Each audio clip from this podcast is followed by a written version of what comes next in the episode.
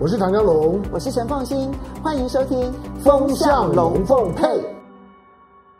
最近呢，其实大家都在关心的，当然就是美国总统大选。那美国总统大选到底对全世界会产生多大的冲击呢？其实金融市场呢，也正在观察美国总统大选的结果。当然，现在目前看起来，所有的华尔街或者说全世界的金融市场最害怕的一种状况，就是没有结果。如果说在十一月三号美东时间的十一月三号的半夜没有办法开出这个实际上面到底谁当选，然后要一直拖延的话，你可以想象得到，在美国时间的十一月四号的全球金融市场恐怕就会有用很大幅度的修正，然后来因应这一种最糟的一个魔鬼状况了。那这种比例到底高不高呢？其实，在一个礼拜之前呢，大部分的投行呢都认为说，发生这一种没有结果的情况的比例不高。有人估计说，大概只有百分之十吧。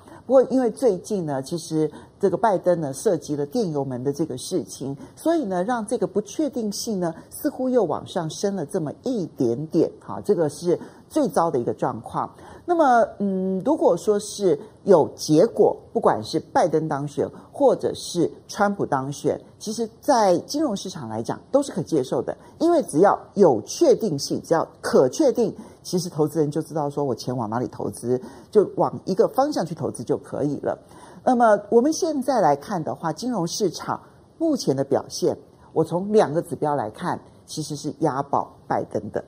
那么第一个很重要的指标啊，是美国的十年期公债殖利率，这到底是怎么一回事啊？我要先来说明一下。最近其实有几间这个投资银行，不管是高盛也好，或者是摩根大通也好，他们都预测，就是如果拜登当选，而且是由民主党掌握了国会、众议院以及参议院的话，那这个时候呢，这个他的政策就势必要去执行它。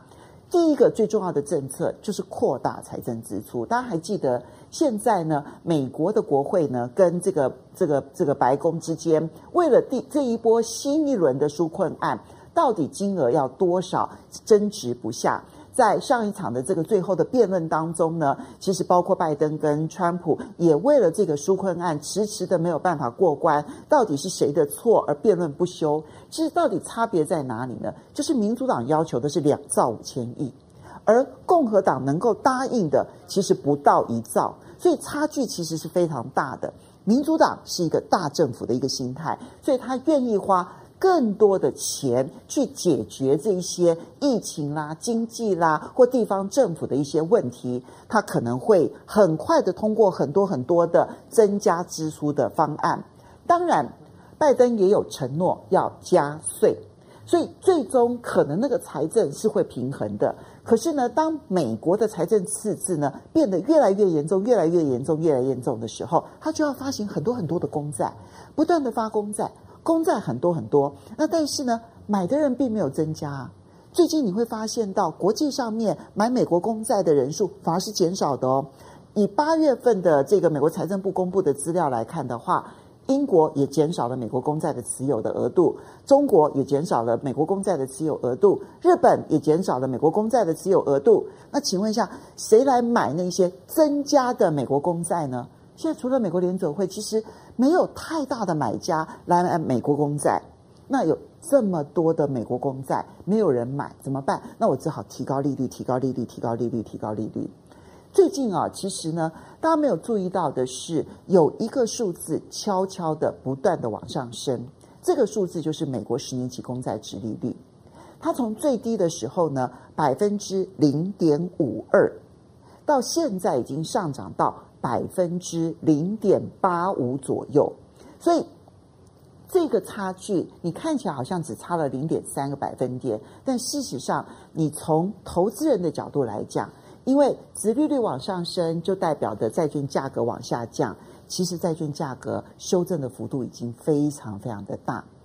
有些人预判好，就是包括我刚刚讲的高盛、摩根大通预判，如果拜登当选的话，而且是由民主党掌握国会的话呢，美国十年期公债殖利率会上升到百分之一点七到百分之一点八，这是极高的幅度，因为你要从零点五到零点八二，然后再从零点八到一点七、一点八，这个差距极大。一方面，债券的直接投资人就会感受到价格下跌了，但另外一方面，它可能对于所有的金融市场的比价效应呢，都会产生负面的影响。因为过去我如果不去投资股市，我买美国的十年期公债，可能我可以有百分之一、百分之二的收入。在这次疫情，美国这个大撒钞票之前呢，其实美国十年期公债殖利率是接近百分之二的。那在那种情况之下，其实一年百分之二的收入，对很多的退休基金来讲是不错的收入了。但现在只有百分之零点百分之一不到。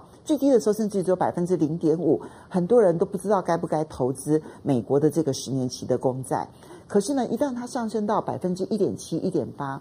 那我真的要去投资股市吗？我要不要干脆来投资债券市场？因为百分之一点七、一点八的这个回馈还不错啊。当然要等到它涨到这个时候，然后就殖利率升到这个时候。所以一个指标就是美国十年期公债殖利率悄悄的在往上升，是市场在压住拜登会当选。因为如果是川普的话，可能的情况又是不一样的。好，那第二个指标呢，其实就是在股市里头涨哪些股票。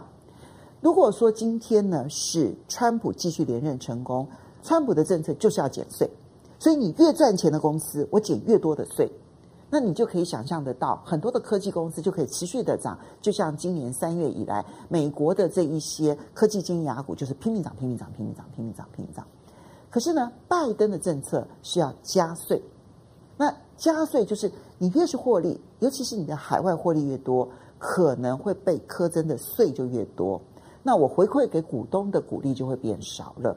所以这个对于科技股来讲，其实是有一定程度的打压的效果。所以你看到美国的科技股呢，其实这一段期间它的波动幅度就变得比较。这个在一定的范围之内，虽然不每一天波动不小，但是呢，在这个范围之内，就很难再像之前如此的狂升。而真正有一波狂升的呢，是太阳能相关类股，因为拜登走的是绿能政策啊。那在美国来说，比较健全的再生能源就是太阳能，所以呢，太阳能个股啊，其实在。过去大概是九月中旬之前呢，只有一个月的时间是狂升的，那都反映的是拜登行情。所以我可以说，金融市场目前押注的是拜登当选。那你说，那如果川普竞选连任成功的话，那这个金融市场会哭哭吗？不会。除了太阳能股之外，我想他们就会很开心，因为川普最在乎股市了。他会努力的让股市有他的庆祝行情，这就是我们今天从金融市场来看美国总统大选。